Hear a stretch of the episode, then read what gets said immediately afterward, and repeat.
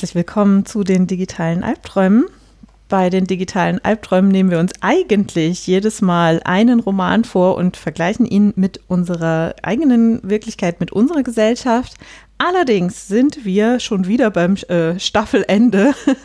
wir haben ja tatsächlich immer drei Romane uns vorgenommen und dann eben in der letzten Folge, in der vierten Folge, vergleichen wir so ein bisschen, welche Themen uns da wichtig waren, welche Parallelen uns aufgefallen sind. Und das ist eben jetzt wieder die vierte Folge. Und wir hatten die folgenden drei Romane besprochen.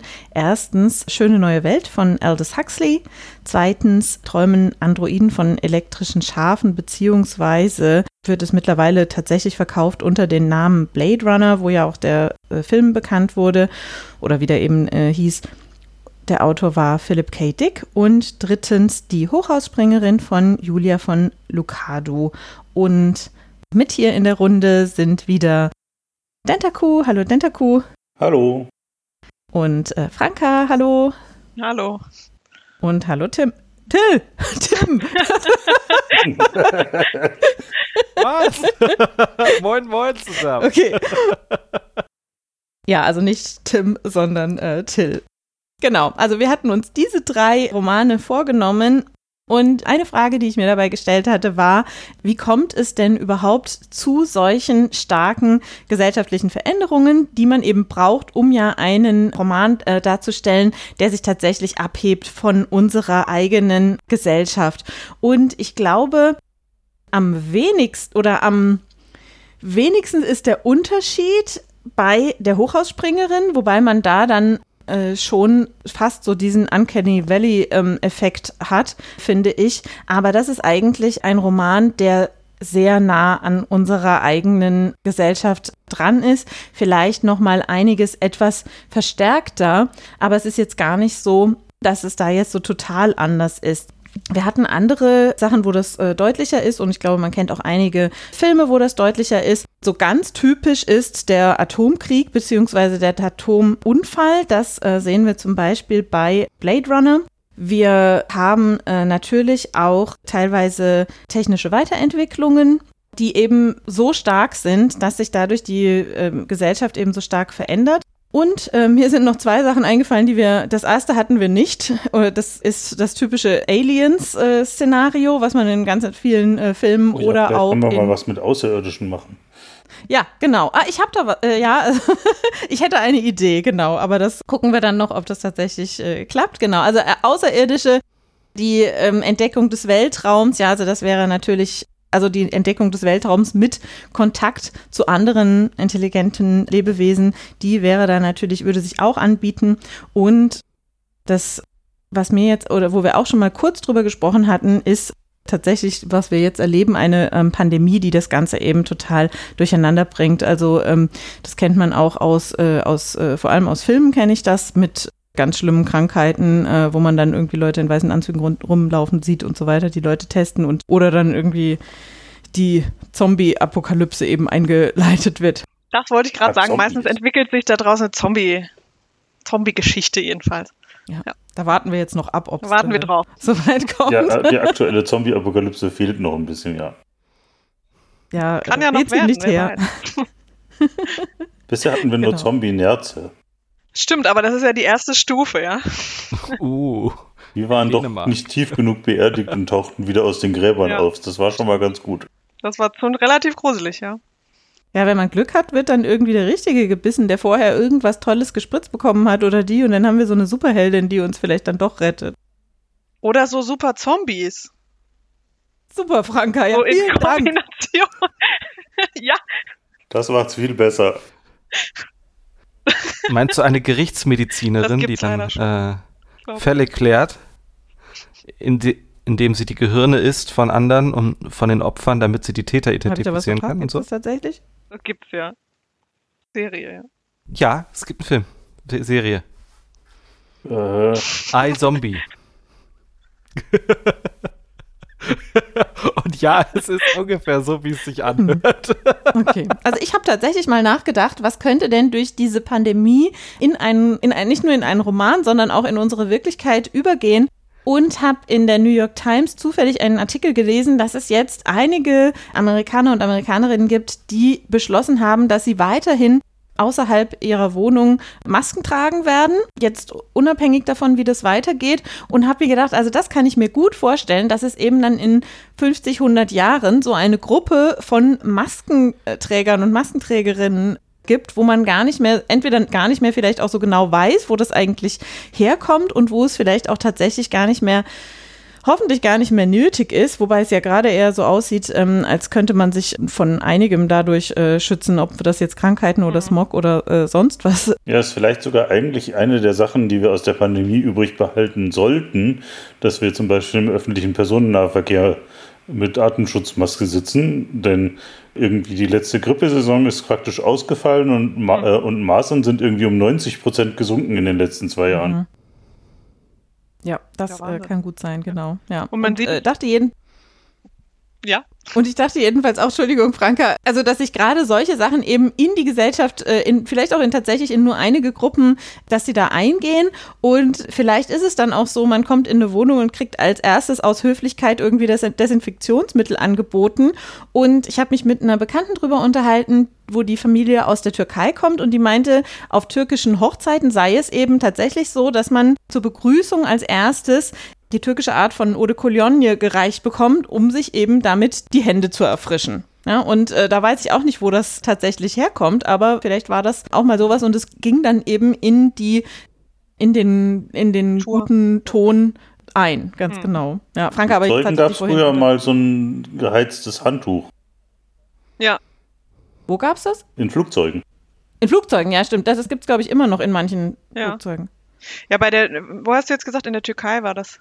Genau, aber ich kann mir gut vorstellen, dass das nicht nur in der Türkei ist, mhm. genau. Ja. Aber da kann es natürlich gut sein, Wasser, ne, also dass man da Wasser vielleicht etwas sparen möchte in gewissen Gegenden, wo es sehr heiß ist oder, oder so, dass vielleicht überhaupt in noch südlicheren Ländern äh, üblich ist, dann eher halt sowas Alkoholisches, Desinfektionsmittel analog sozusagen äh, zu benutzen und das nicht nur zur Erfrischung, sondern eben auch zur Reinigung dann ist. Ja. Ähm, ich wollte vorher eigentlich sagen, dass wir es ja in Teilen der Welt auch schon kennen. Im asiatischen Raum ist das ja tatsächlich ganz üblich mit den Masken. Jetzt nicht unbedingt diese ähm, klinischen Masken oder wie sie heißen, sondern ich glaube, das sind oft auch einfach so Stoffdinger. Aber da ist das ja schon ganz üblich. Ich weiß jetzt nicht genau, wie das anfing natürlich, aber ich glaube schon auch mal gelesen zu haben, dass es hieß, ähm, dass das da auch zum guten Ton gehört oder man höflich da ähm, ist, indem man eben andere nicht mit seinem eigenen Kram sozusagen mhm. ansteckt dadurch. Belästigt. Belästigt, genau. Mhm. Ja, also insbesondere wenn man, wenn man eine Erkältung hat oder so sich nicht ganz wohl fühlt, dass man genau. sie dann aufsetzt, ja. einfach aus Respekt den anderen gegenüber und äh, es eben nicht wahrgenommen wird als als übergriffig, hä, du willst mich nicht riechen, du hältst mich für krank, sondern eher ein, ein äh, respektvoller mhm. Umgang, hey, mir geht's gerade nicht ganz so gut, ich möchte dich davor schützen, dass ich dir was antue. Genau. Und das ist ja eigentlich ganz wünschenswert, weil Total. ist jetzt zwar schon etwas her, dass ich zuletzt im Büro war, aber da erinnere ich mich schon an so Phasen, jeden Winter oder Herbst kommt jemand äh, schniefend und hustend rein und sagt, oh, ich fühle mich ja gar nicht gut und man selber denkt nur, ja, dann bleib doch bitte einfach zu Hause oder halt wenigstens von mir Abstand, weil ich möchte mir jetzt nicht auch noch einfangen. Ne? Also bei uns ist diese Höflichkeit, sag ich mal, äh, nicht angekommen. Da ist halt eher so dieses, ich muss mich ins Büro schleppen, damit ich äh, als wichtiger Arbeitnehmer oder Arbeitnehmerin doch auch vor Ort wahrgenommen genommen werde.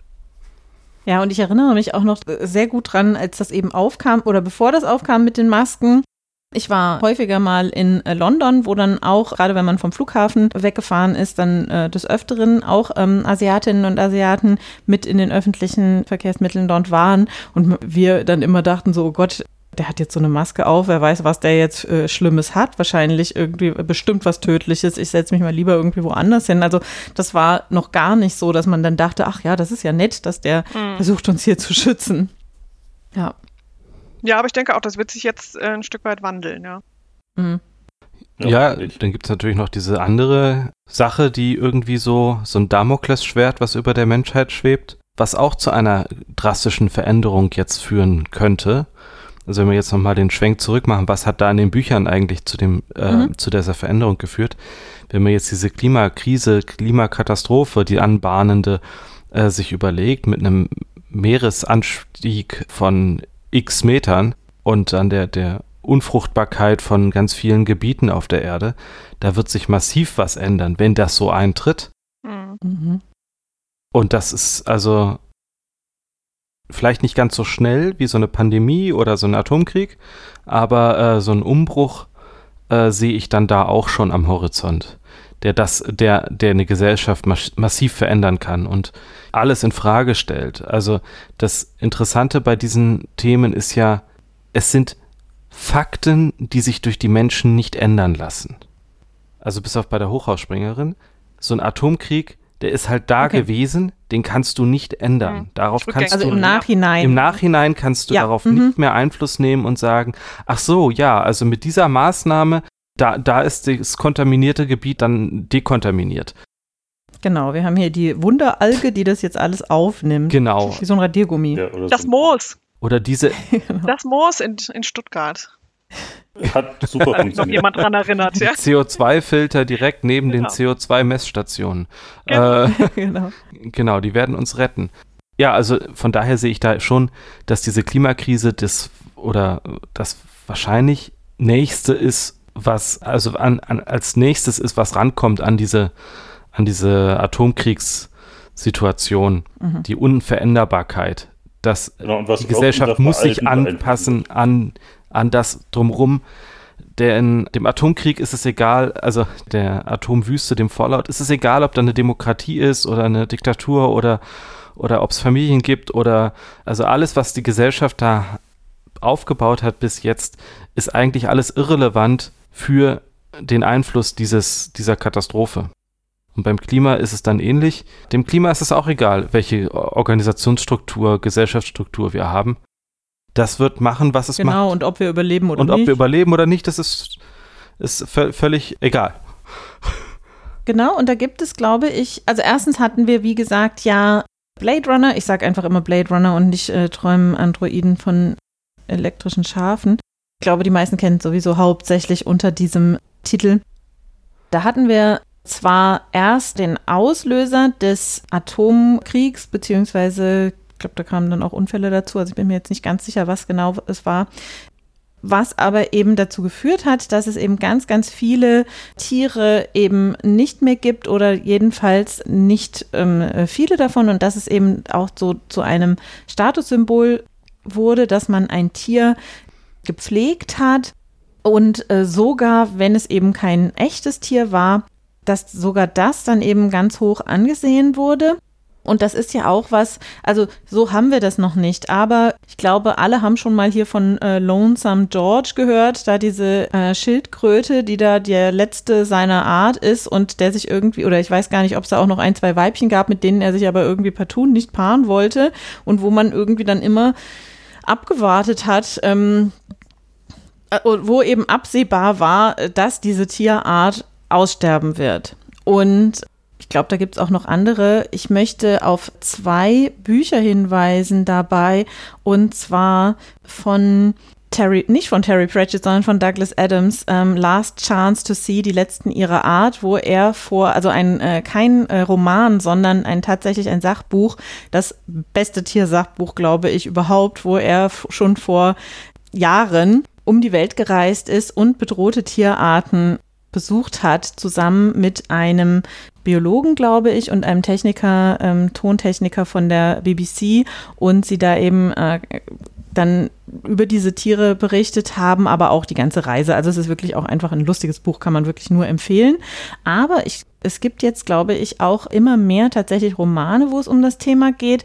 Ich habe gelesen, kann ich aber leider nicht empfehlen, 2084, also was sich eben auf 1984 ähm, oder 2084 dann äh, bezieht, von dem Autor von äh, Sophies Welt. Äh, wie heißt er? Ich hatte mir das irgendwo aufgeschrieben. Weiß ich jetzt nicht auswendig. Genau, aber jedenfalls der Autor von Sophies Welt, der hat diesen Roman geschrieben, der eben dann im Jahre 2084 äh, spielt und wo dauernd, also wo täglich in den Nachrichten berichtet wird, welche Tierart jetzt wieder ausgestorben ist. Leider ist es nicht so super geschrieben. Also vom Schreibstil her fand ich es jetzt nicht so super anspruchsvoll.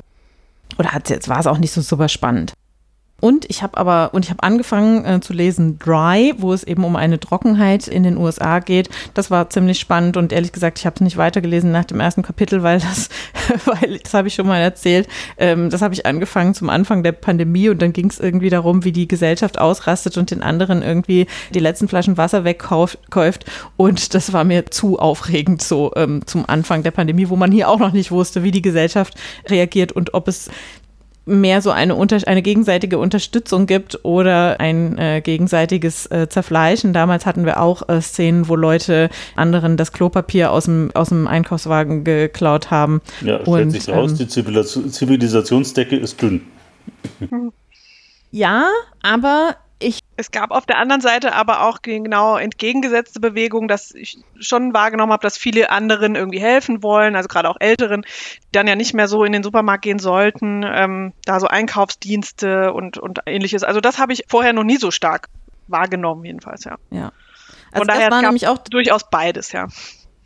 Das war auch das, was mich so ein bisschen beruhigt hat zum Anfang der Pandemie, muss ich sagen, weil ich habe diese Bilder gesehen von Leuten, die irgendwie sich da um das Klopapier streiten und um die Nudeln und fand das schon sehr erschreckend und ähm, habe dann sofort geguckt. Äh, hier beim in meiner Stadt konnte man sich äh, melden, wenn man eben äh, andere unterstützen wollte. Da gab es tatsächlich von der Stadt organisiert so einen Einkaufsservice.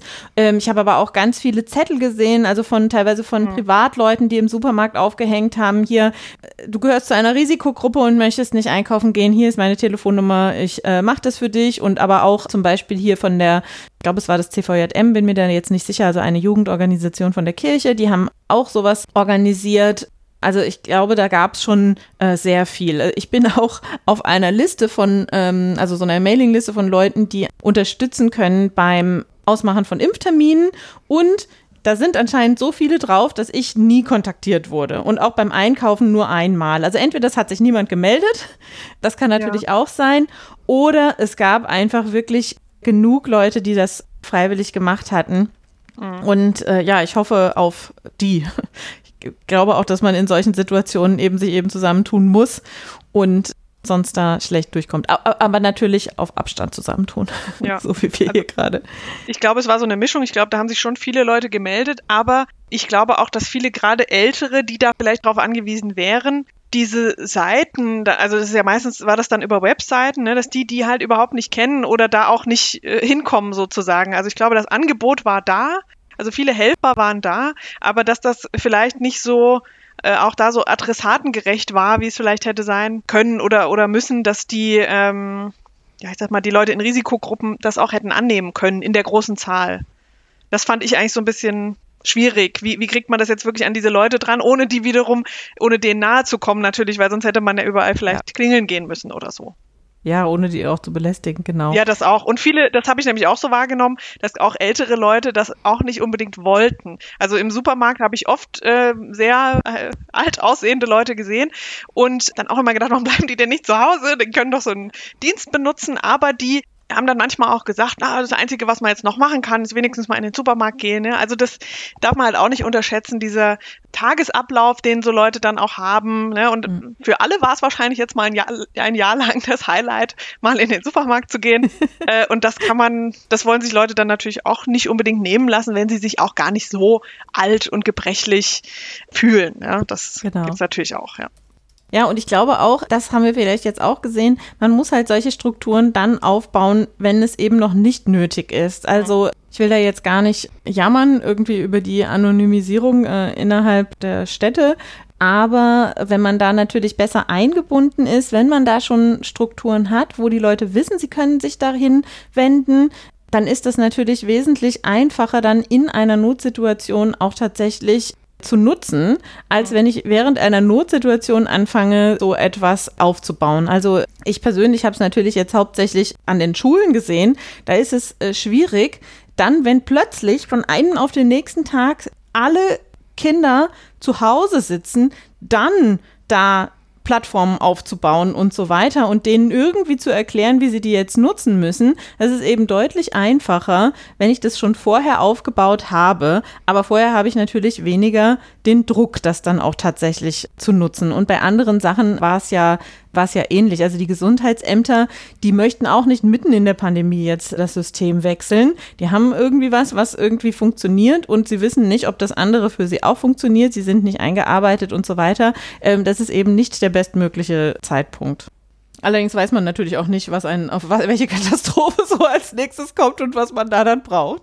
Ja, das stimmt. Ja, sa sagen wir mal so, ähm, es gibt ja viele Forscher und, und viele, äh, Forsch viel Forschung dazu, was alles passieren könnte und Katastrophenszenarien werden durchgespielt und auch sowas wie, äh, ja, der Atomkrieg wird mal geübt oder eine, eine, eine Pandemie äh, würde auch mal geübt und dann gibt es da halt Ergebnisse, was alles fehlt und was man alles machen müsste und dann muss man dafür dann aber auch als Gesellschaft sagen, okay, das kann passieren, auf diese Eventualität wollen wir uns vorbereiten oder eben nicht. Und wir haben uns als Gesellschaft dazu entschieden, uns auf viele Eventualitäten, die Expertinnen und Experten immer schon vorhergesagt haben oder vorgewarnt haben, dass es passieren könnte, äh, uns nicht darauf vorzubereiten. Ja, das stimmt ja so nicht ganz. Wir haben beschlossen, die bereits getroffenen Vorsichtsmaßnahmen, die es in den 80ern und 90ern noch gab, aus Kostengründen abzubauen. Es gab ja, also, zum Beispiel also über ganz okay. Deutschland verteilt einen Haufen Krankenhäuser, die bereitgestanden hätten, leer, noch in den 80ern und 90ern, die dann abgebaut wurden. Okay, ich meinte damit, also faktisch haben wir uns dazu entschlossen, es, also okay, wir haben uns entschlossen, sogar es zurückzubauen. Genau. Aus Kostengründen und nicht nur, äh, nicht nur den Expertinnen und Experten nicht zuzuhören, sondern auch noch das dann abzubauen. Ja, aber wollen wir zurückkommen zu den Büchern? Weiß Och. ich gar nicht, weil unser Ziel ist doch eigentlich, das auf unsere Realität Ja, also wenn ich das jetzt vergleiche in den Büchern, äh, was, was ist da denn passiert mit den Gesellschaften? Wie, wie sind die denn dann da, da äh, mit umgegangen mit dieser geänderten Situation? Also wenn, wenn ich jetzt äh, Blade Runner angucke, dann ist ein Ausweg ja aus dieser furchtbaren Situation eine Flucht gewesen für viele. Zu hm. sagen, okay, äh, also wir haben jetzt das, diese, diese Erde im Prinzip verbraucht, äh, mit diesem, oder mit diesem Atomkrieg wurde sie unmenschlich, unbewohnbar eigentlich oder kaum noch bewohnbar. Ja, lass uns in, zum Mars äh, umziehen, da ist es vielleicht noch bewohnbar. Das ist ja so eine Strategie gewesen, um da wegzukommen. So ist ganz entfernt gibt es ja diese, sorry, dass ich unterbreche, ja. aber ganz entfernt gibt es diese Strategie, also Strategie ist vielleicht übertrieben, aber diesen Gedanken bei uns ja auch schon. Ne? Also weiß, dass das irgendwie mit äh, unserer Welt nicht ewig so, so bleibt, weil wir sie halt einfach verbrauchen sozusagen.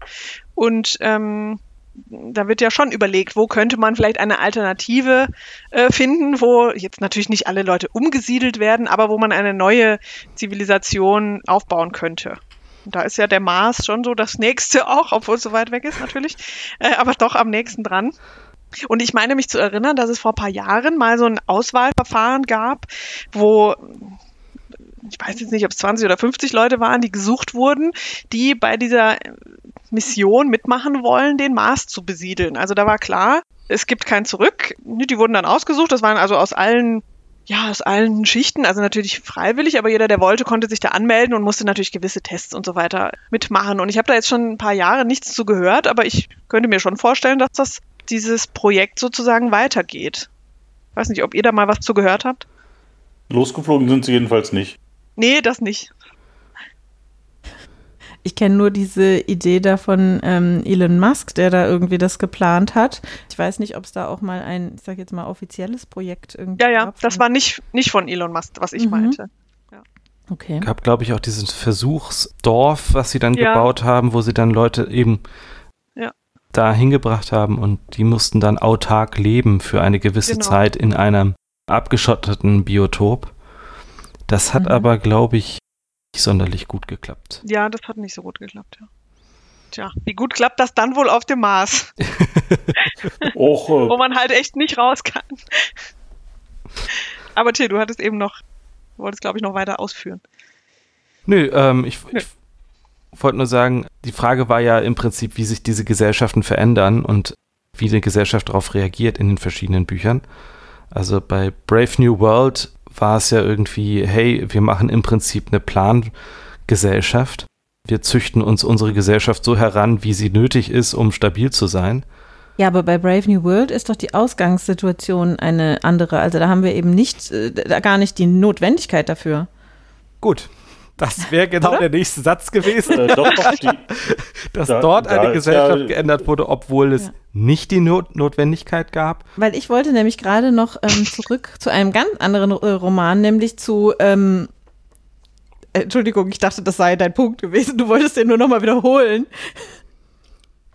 Okay, dann mache ich jetzt mal weiter, nämlich mit Margaret Atwoods, ähm, der Report der Markt. Denn da haben wir ja auch vorher einen, also mindestens Atomunfälle diverse gehabt. Es wird nicht so ganz genau gesagt, ob es auch einen Krieg gab. Und da gab es dann eben die Bewegung, so dieses zurück, zurück zu den Anfängen. Irgendwie das, was wir hier gemacht haben mit dieser modernen Gesellschaft, hat nicht geklappt. Offensichtlich äh, ist Gott nicht einverstanden. Wir müssen äh, zurück zu dem, was irgendwie vor 2000 Jahren gemacht wurde und man zieht sich eben auch aus der Welt zurück. Also die, diese, dieser Staat Gilead hat zwar dann so eine Art diplomatische Beziehungen auch noch zu anderen äh, Ländern, aber eigentlich gibt es da ja sehr wenig Kontakt und auch die, die Bürgerinnen und Bürger dürfen ja nicht einfach so ausreisen. Ich weiß jetzt gerade gar nicht, haben wir noch andere Romane, wo es tatsächlich diese gleich, so eine gleiche Ausgangssituation gab? 1984 ist auch ein. Mhm. Ja, die haben ja permanenten Atom Krieg, der auch nach wie vor andauert. Genau, also da gab es auch Atomunfälle oder Krieg oder Atomwaffeneinsatz. Aber da ich glaube war, auch Brave ja. New World, auch wenn wir das jetzt gerade äh, als anders eingeordnet hatten, redet von Kriegen, die gewesen sind. Ja, das stimmt. Bevor dann die Zeitrechnung genau. nach. Die, genau, es steht nicht genau drin, aber da waren Kriege, bevor die Zeitrechnung nach Ford eingeführt wurde. Stimmt, ja. Und bei ähm, die Maschine steht still. Es ist der Rückzug unter die Erde dann. Mhm. Genau, und da ist aber auch irgendwie außen alles nicht mehr bewohnbar und genau. man weiß nicht, ob es verstrahlt ist oder einfach die Umwelt nur so zerstört, dass man sie nicht mehr bewohnbar ist, aber ja, unbewohnbar. Wo wir gerade auch drauf zusteuern, das hatten wir ja gerade. Mhm.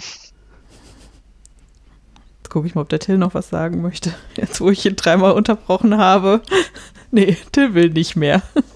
Entschuldigung. Genau, also vielleicht können wir uns das tatsächlich nochmal äh, anschauen, äh, den Umgang, nicht nur, was macht denn die Menschheit darum, sondern wie geht sie denn mit, mit der Natur um? Und wir hatten jetzt schon genannt, in Blade Runner haben wir eben diese Tiere, um die sich dann alle da äh, aufopferungsvoll kümmern. Bei Brave New World ist es etwas anders. Wir haben eben diese Gesellschaft, die in der Stadt lebt und Ganz abgesehen davon gibt es diese Reservate, wo wir dann auch den, äh, den John eben kennenlernen, der auch so diese Figur des edlen Wilden ist, der eben unverdorben ist und was ja auch eine, jetzt immer keine realistische Darstellung jedenfalls ist. Und die Leute, die in der Gesellschaft leben, da ist es jedenfalls so, dass sie, je nachdem, zu welcher Kaste sie gehören, dass ihnen so eine Abneigung der Natur ähm, anerzogen wird, aber gleichzeitig sie dazu erzogen werden oder konditioniert werden, dass sie total auf Natursportarten und zwar vor allem auf teure Natursportarten stehen, eben als äh, aus kommerziellen Zwecken ist das Ganze dann dort. Ja, und bei der ja. Wenn ich da kurz einhaken darf, wobei es da ja nicht um die Natur geht, also Sport in der Natur, sondern diesen Konsum. Ne? Also dass es, wie du gerade sagtest, teure Sportarten sind, nicht etwa Sportarten in der Natur, weil das ist gesund oder ähnliches, wie man das heute vielleicht eher sagt, sondern eher, es, man soll konsumieren und deswegen ähm, diesen Sport oder Sport betreiben, ja, weil man darüber eben nochmal mehr Geld ausgeben kann. Und ich glaube, dass der in der Natur stattfindet, ist, glaube ich, nicht so wichtig, ehrlich gesagt. So schien es mir. Ja auch so abstruse Beispiele wie, was genau, war es, Rolltreppentennis ja. und Raketengolf. Äh, genau, also auch nicht so richtig Natur. Ne? Rolltreppe ist jetzt auch nicht die Natur an sich. nicht? Und irgendwas, irgendwas Golf war noch, irgendwas Golf. Ja, ja, ich weiß nicht, was weiß es war. Mehr. Aber Rolltreppentennis würde ich gern mal sehen, wirklich. Mhm. Vielleicht ja. machen sie das so in Bergen. Den, das Rolltreppen. ja, also anstatt wandern kann man dann mit der Rolltreppe hoch und runter fahren und dabei Tennis spielen. Ja. Ja, sie genau, haben sich also da schon einiges ja. ausgedacht. Genau, also das meinte ich nur. Da, da ist, glaube ich, die Natur nicht das Entscheidende. Nee, da ist eher der, dieses, der Gedanke dieses Reservats, so, hey, äh, wir mhm. machen mal einen Ausflug in das Wilde mhm. und, und eher so als kleines, also kam mir eher so vor, als kleines abgeschottetes Biotop. Das ist ganz hübsch, da kann man sich das mal angucken, wie das früher mal war, aber eigentlich ist das bäh. Also, ja. genau, also nicht, nicht nur, äh, nur, hey, äh, es ist so, es ist erstrebenswert, sondern einfach so eher als, naja, äh, spannend, ein Abenteuer, aber möglichst bitte Abstand halten von meinem Leben. Genau, da fahre ich nur hin, weil das Instagrammable ist. Genau. genau. genau. So ein bisschen was wie, wie, es hat so ein bisschen was von Zoo auch, finde ich, ja, weil auch ja. die, ich weiß ja, genau. zugegeben nicht mehr, wie sie hieß, die da hingereist ist, aber die ja auch äh, da ganz äh, dachte, oh, das fehlt ihr noch ne, auf ihrem Zettel sozusagen und sie will da ja aber gar nicht mit in Berührung kommen mit diesen mit den Leuten und äh, und natürlich auch dem Dreck und oder was heißt Dreck, also mit der Erde sozusagen, sondern das nur so mal angucken und dann erzählen können, dass sie eben da war, weil genau Instagrammable für heutigen Worten. Ähm, aber, aber lieber so nur aus der Ferne, dass man sagen kann, man war da, aber anfassen möchte man es nicht. Ja, aber es war schon was, also schon Statussymbol zu sagen, mhm. hey, ich kann, ich konnte das, ja. Es ist, äh, genau. äh, ich bin eine Person von wenigen, die es überhaupt machen konnte. Aber genau, dann so, äh, nee. Eher als, als Bestärkung darin, dass das neue, tolle, also die schöne neue Welt, die sie sich gebaut haben, doch das absolut Erstrebenswerte ist. Genau, ja ihr hätte es wahrscheinlich auch gereicht, wenn sie in diesem hübschen Hotel, was da an dem Rande von dem Reservat war, geblieben wären, glaube ich. Genau, ich war da. Und einmal vielleicht so drüber geflogen oder, ja. oder sowas. Ja. Das stimmt. Und es ist natürlich dort auch das Einzige, was dann tatsächlich irgendwie so ein bisschen gefährlich ist. Also die, mhm. ähm, die Linda zum Beispiel, die geht dort ja tatsächlich verloren und äh, mhm. kann eben dann erstmal nicht zurück. Aus welchen Gründen auch immer, denn das ist mir nicht so klar geworden. Ähm, da sind ja anscheinend regelmäßig irgendwelche ähm, Leute aus der Stadt, die da hingebracht werden, um dort irgendwie da die Tänze anzugucken und so weiter. Und ähm, erst nach 20 Jahren kommt der John in Kontakt mit einem von denen. Franka, du weißt ja was zu. Ja, der Grund war doch, äh, wenn ich jetzt richtig im Kopf habe, dass sie doch schwanger war und das Kind auch bekommen hat. Und ja. äh, dann hat sie doch gesagt, und dann also sinngemäß, dann war das natürlich nicht mehr möglich, zurückzugehen. Also ich glaube, sie wäre dann in dieser Gesellschaft nicht mehr aufgenommen worden, weil ja die Kinder eben dort in den Reagenzgläsern ja, gezüchtet werden und nicht etwa normal geboren. Also das ist doch total verpönt in dieser Welt. Ich meine, ja. das war der Grund. Hm. Ich bin mir nicht sicher, weil es also tatsächlich. John, also es war der Chef von, also Linda war ja, äh, ist ja geschwängert worden, was ja absolut verpönt war, genau. Genau von dem Chef von John, nee, von Nee. Ja, von einem höhergestellten. Höhergestellten, von, von dem Apparat äh, da jedenfalls, ja. Und äh, die sind da zusammen hin und für mich klang es so, als ob sie da in eine Umweltkatastrophe geraten sind und dann ein Suchtrupp sie dann nicht mehr gefunden hat, aber eigentlich vielleicht auch gar kein Bedarf daran war, sie wirklich wieder finden zu wollen, ähm, weil ja, das gesellschaftlich so verpönt ist, überhaupt schwanger zu sein Nee, das habe ich aber anders verstanden, denn so ähm, die verstanden. wissen ja gar nicht, dass sie schwanger ist. Wenn, das wäre ja gar kein Problem gewesen, dass sie schwanger ist. Sie hätte ja jederzeit in eine von diesen Abtreibungskliniken gehen ah, können in okay, der normalen Welt. Also ich glaube, die ist irgendwo gestürzt, also die beide. Ist noch abgestürzt sozusagen. Genau. Es gab oder? einen Unfall und dann ist genau. sie verloren gegangen genau. und dann konnte ja. man sie nicht mehr finden. Ja. Ich, das fand ich aber auch. Oh, sorry. Was ich aber meine ist, anscheinend sind, also sie hat dann da ungefähr 20 Jahre lang gelebt mit dem John, der ist ja ungefähr so 20, ähm, als sie dann da gefunden werden. Und diese Ausflüge von Städtern in dieses Reservat, die scheinen ja schon relativ regelmäßig stattzufinden.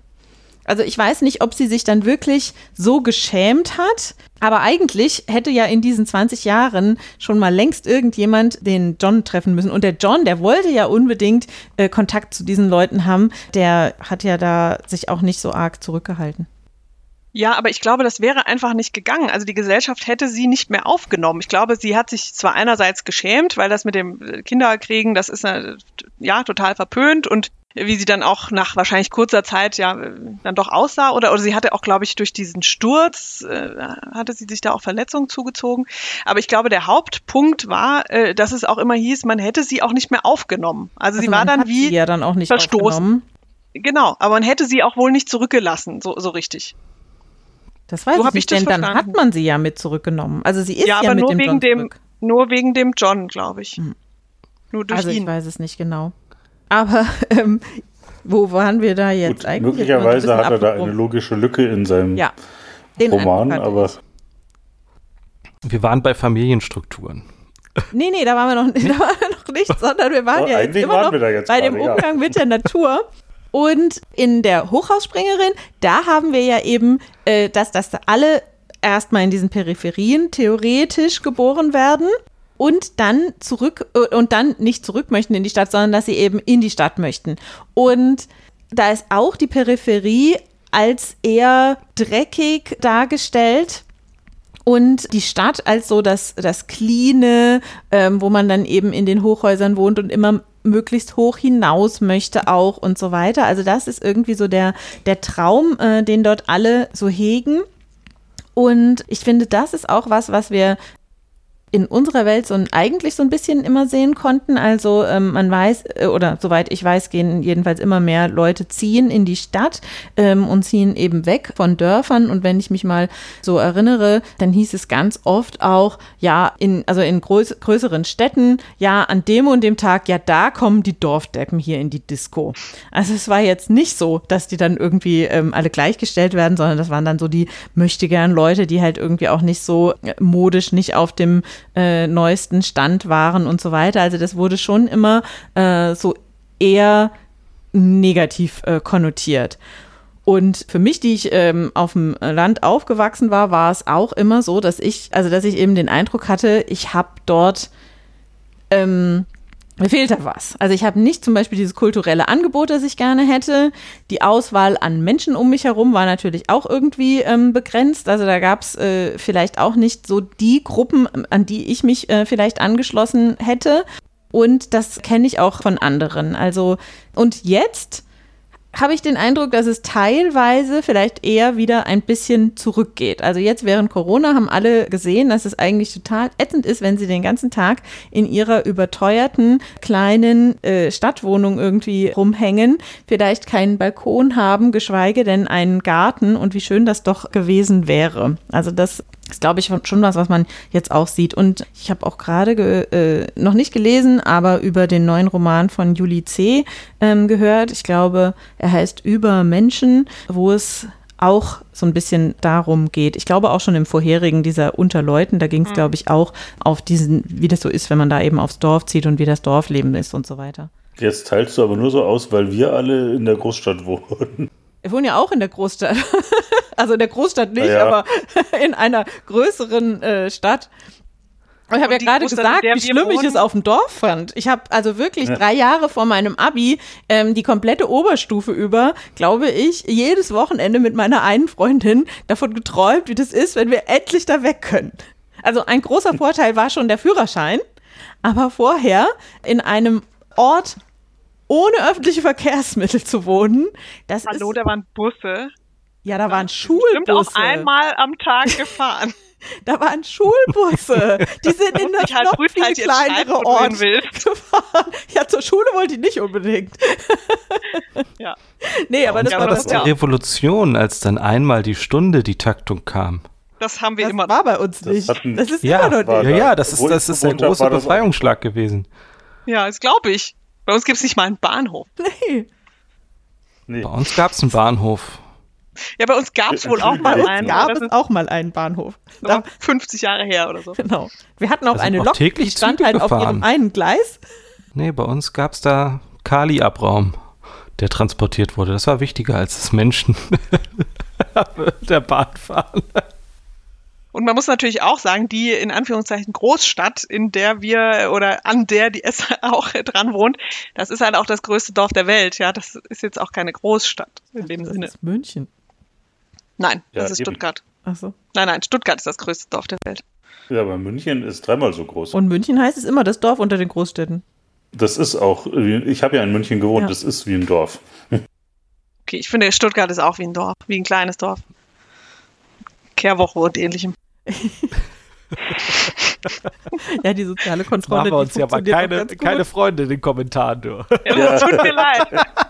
Ja, apropos Kommentare, das kann, da kann ruhig mal überhaupt jemand irgendwas hinschreiben.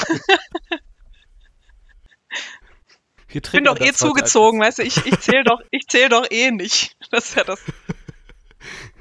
Zählt irgendjemand von uns? Das Problem bei uns ist, dass wir auch dort, wo wir aufgewachsen sind, als Zugezogene gegolten haben. Ja, deswegen ja, ist mir das auch. auch. nicht neu und deswegen bin ich das auch sowieso gewöhnt. Ja? Ich bin ja, ich bin ja vom Zurgrosten direkt zum Neigschmeckten geworden. ah. Dann kennst du das also auch. Till geht sowieso nie raus. Ja. Nein, während der Pandemie nicht. Was ja sehr löblich ist. Okay, vielleicht kommen wir tatsächlich. Der Till wollte über die ähm, Familienstrukturen sprechen vorhin äh, schon und vielleicht gucken ich wir Ich hatte das Gefühl, dass wir das schon, ja. schon angeschnitten haben, das Thema, aber ja. Ja, das hatten wir angeschnitten, aber ich glaube, wir äh, hatten das andere auch nur angeschnitten und äh, deswegen fand ich es jetzt schon ganz gut, dass wir da kurz nochmal ähm, näher drauf eingegangen sind. Genau. Was ist dir denn aufgefallen bei den Familienstrukturen? Ja, also das Interessante fand ich, dass sie bei, also bei der Hochhausspringerin ja im Prinzip nahezu komplett aufgegeben wurde. Und die Idee ja da ist, hey, äh, man schafft das alleine und äh, nur in, durch eigene Leistung irgendwie äh, eine Stellung zu erreichen und, und das Einzige ist, im System gut bewertet zu werden, aber nicht irgendwie Rückhalt in der Familie zu haben. Also da gab es im Prinzip keine Familien mehr, außer halt in den Peripherien außen vielleicht noch so ein bisschen, aber äh, auch dort war es jetzt nicht, dass dort Familien Kinder großgezogen haben oder Eltern Kinder großgezogen haben, sondern, sondern das äh, total, ja, also äh, verpönt war einerseits verpönt oder faktisch, nicht, faktisch nicht stattgefunden oder nicht hat. stattgefunden hat, ja. Aber, aber dann ja dann die Re Revolution war oder das Revolutionäre oder das, das Aufwieglerische war ja dieser Blog, der beschrieben hat, wie es denn ist, in einer Familie aufgewachsen zu sein, von jemandem, genau, deshalb ich, der aber gar nicht in der Familie war. aufgewachsen ist. Ja, ja, schon. Also um, um, um sozusagen äh, dieses, ja, dieses aufwieglerische äh, Familien, also es war schon, war schon ein politischer Akt zu sagen, hey, hier, so kann man eigentlich auch in der Familie aufwachsen und glücklich sein und da eine Doku dazu zu machen, war jetzt eher, eher als aufwieglerisch von der, von der Gesamtgesellschaft mhm. betrachtet oder zumindest von der herrschenden Gesellschaft. Esse? Ja, das habe ich so nicht gesehen und ich glaube auch nicht, dass es verpönt ist, äh, sondern man sieht so ein bisschen, dass es schon so eine Nostalgie danach gibt und ich glaube, das, was, äh, was er als politisch bezeichnet hat, ist zu sagen, das ist besser oder jenes ist besser. Und das ist ja heute auch irgendwie immer noch äh, so, dass eben Eltern vorgeworfen wird, irgendwie wie sie es machen, ist es falsch. Also ähm, ich habe eine Freundin, deren Kind in der grundsätzlich. ja, genau. Aber ich habe eine Freundin, deren Kind in der in der Schule in äh, also das so in einer Art Nachmittagsbetreuung war und die hat das relativ, also die hat so häufig vorgeworfen bekommen, sie sei ja da offensichtlich eine Rabenmutter, dass sie ihr Kind nicht selbst sich nachmittags irgendwie darum kümmert, sondern dass er jetzt die Hausaufgaben dort in der Schule machen muss. Und andererseits glaube ich auch, dass Leute, die eben ihre Kinder selbst betreuen, also indem äh, vielleicht ein Partner äh, beschlossen hat, irgendwie zu Hause zu bleiben oder dass eben vielleicht auch beide Partner nicht voll arbeiten, dass denen auch vorgeworfen wird, dass das irgendwie nicht gut ist, wie sie das da machen. Also vielleicht von den anderen Gruppen. Aber ich hatte nicht den Eindruck, dass es in die Hochhausspringerin grundsätzlich abgelehnt wird, sondern, also sondern dass es aber irgendwie nicht mehr gemacht wird. Aber nicht, dass es als barbarisch angesehen wird, sondern dass es ja schon so dieses nostalgische, dieses nostalgische Rückbesinnung darauf gab, Franka. Ja, also ich glaube auch nicht, dass es äh, als barbarisch oder so gilt, aber diese Szene, wo die äh, Hitomi äh, ja dieses, sagen wir mal, Date hatte, ähm, da rutscht ihr das ja so mehr oder weniger mhm. raus, dass sie ihre da Biomutter kennt und das ist ihr dann ja gleich irgendwie unangenehm, weil man dann wohl so ein bisschen als seltsam gilt. So hatte ich das verstanden. Also es wird einfach nicht mehr gemacht, man weiß nicht warum. Und es gibt ja eben diese Paar, die ihre ähm, Bio-Eltern, wie es da heißt, noch kennen. Und das, das ist zwar irgendwie was Besonderes, also es scheint ja auch interessant zu sein, weil der Date-Partner, von dem mir der Name jetzt leider nicht mehr einfällt, dann ja auch nachfragt, ah, wie, du Royce. kennst die und wann hast du gesehen? Genau, der Royce Hung oder Hang, ja. Ähm, dann hast du die zuletzt gesehen, aber dass es doch auch vielleicht ein Grund ist, warum das dann nicht weitergeht. Ne? Also dass der sich dann ähm, sie dann, wie man heute sagt, ghostet da, also nicht mehr meldet und so. Dass es halt irgendwie seltsam ist, dass sie die doch kennt und was das mit ihr vielleicht irgendwas nicht stimmt. So hatte ich das wahrgenommen. Mhm. Doch, so hatte ich es auch schon auch wahrgenommen, genau.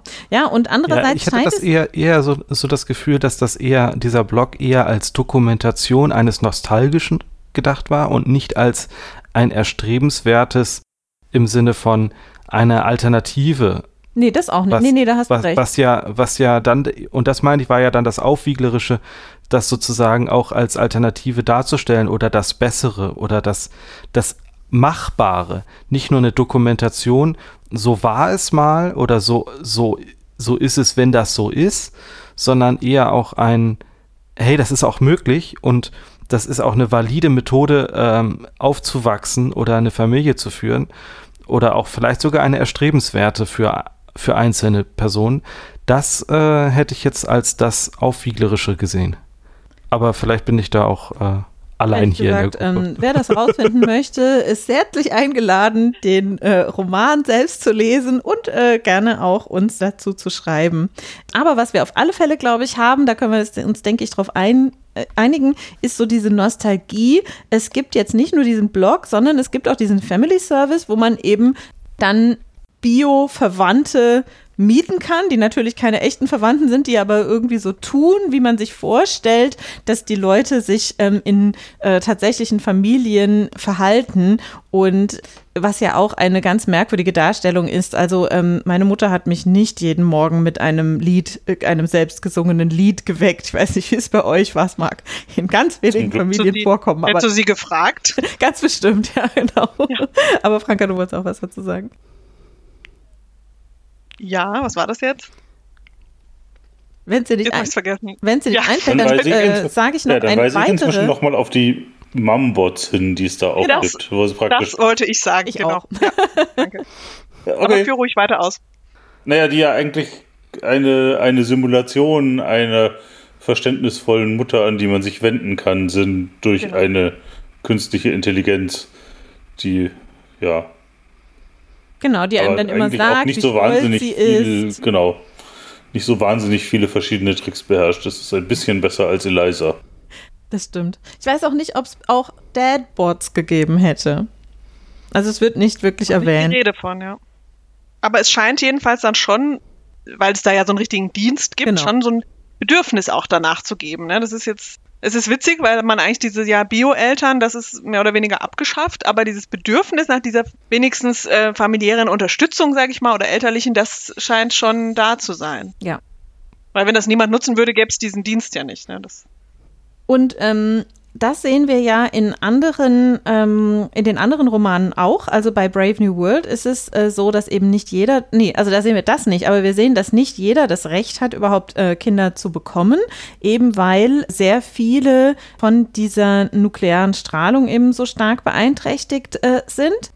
Und wir haben in die Hochhausspringerin, ist, dass es äh, ganz viel äh, oder ganz üblich ist, äh, sich sterilisieren zu lassen und zwar auch, äh, ich glaube, es ist auch von einer sogenannten Frühsterilisierung äh, die Rede, die eben schon so zur Pubertät direkt äh, durchgeführt wird. In Brave New World, äh, Schöne neue Welt, haben wir es ähm, auch, dass sie diese äh, Verhütungsgürtel immer tragen. Malthusgürtel heißen die, glaube ich, wo sie eben, also die Frauen natürlich, die ganze Zeit irgendwie Verhütungsmittel mit sich rumschleppen. Und das scheint schon eine große Rolle zu spielen. Und ich könnte mir auch vorstellen, dass das teilweise auch ein bisschen die, vielleicht auch die Angst der Autorinnen und Autoren ist. Vielleicht unterstelle ich da jetzt allerdings auch was. Wie geht das denn weiter mit unserer Familie? Wo entwickelt die sich denn hin? Man hat eben mittlerweile auch die Möglichkeit, dass äh, man, äh, also nicht nur, wenn man äh, selbst keine Kinder hat, die, äh, dass man Kinder adoptiert, sondern es gibt ja auch die künstliche Befruchtung, die es dann eben auch möglich macht, dass nicht nur so diese typischen Familien, wie man das irgendwie aus konservativen Werbungen und so weiter sieht, mit Vater, Mutter und zwei Kinder irgendwie äh, sieht, sondern dass auch ähm, homosexuelle Paare zum Beispiel äh, Kinder bekommen können. Und vielleicht ist das auch so eine so eine Angst. Diese Familie, wie wir sie kennen, löst sich auf. Ähm, wer weiß, was es da noch gibt. Und vielleicht auch, wer weiß, was uns das irgendwie wegnimmt. Also man hat es ja so ein bisschen gesehen, als es immer um die Ehe von äh, homosexuellen Paaren ging, dass das eben ganz lange abgelehnt wurde, weil weil ja, schon die Überlegung war, ja, warum eigentlich? Also ich unterstelle jetzt, ähm, ja. äh, dass man eben äh, schon die heterosexuelle Beziehung als das höherwertige und das schützenswerte und vor allem die Familie, wo dann eben auch noch Kinder dabei sind, als das schützenswertere angesehen hat. Ja, und so als das Normale in Anführungszeichen. Ne? Ja, das auf alle Fälle. Ich habe mal jemand gehört, äh, als es um diese Diskussion auch ging, der dann, also der dann sagte, ja, und jetzt wollen die auch noch heiraten. Was nehmen sie uns, also sinngemäß so, was nehmen sie uns denn jetzt noch weg? Ja, ja, ganz ich dachte mal, das ist doch, das, das ist doch kein, kein Minus. Steuerliche Vorteile. Nee, aber das, ja, das weiß ich gar nicht, ob es darum ging. Äh, das ist vielleicht auch ein Punkt. Aber ich dachte mal, aber nur weil jemand anders doch heiratet, also du kannst doch auch heiraten, ist doch, du darfst ja deswegen jetzt nicht, nicht heiraten. Ja. Das ja, habe hab ich immer nicht verstanden, ne? Verstehe ich auch heute noch nicht. Ja, ich, ich bringe mal einen, einen schlechten Vergleich. Wenn du etwas für besonders hältst und dich abgrenzen möchtest oder absagen möchtest, mhm. das ist was Besonderes hier, äh, das habe ich geschafft und jemand anderes schafft das dann auch, mhm. dann ist dein Erfolg oder dein Geschafftes vielleicht nicht mehr so viel wert, weil jemand anderes das auch schafft. Insbesondere jemand, wenn es jemand schafft, den du für minderwertig hältst. Mhm. Und wenn du eine homosexuelle Beziehung für minderwertig hältst und die dann gleichgestellt wird mit deiner Errungenschaft einer Ehe, dann wertet sie ja deine Ehe ab. Mhm. Und nur in diesem Gedankenkonstrukt, was ich überhaupt nicht unterstütze, ist das dann eine legitime Sache? So, dann nehmen sie uns das jetzt noch weg. Ja, weil sie mhm. dir deinen Status wegnehmen, den du erreicht hast in der Gesellschaft, in der du dich gerne siehst dass eine mhm. Ehe etwas besonders Wichtiges ist und Schützenswertes und genau diese Form hat. Mhm. Und hast es jetzt geschafft, dieses auch zu erlangen. Es ist ja für manche Menschen unglaublich wichtig äh, und auch nachvollziehbar wichtig, dass sie heiraten und eine Familie gründen, weil das für sie etwas ganz besonders Wichtiges und Erstrebenswertes ist.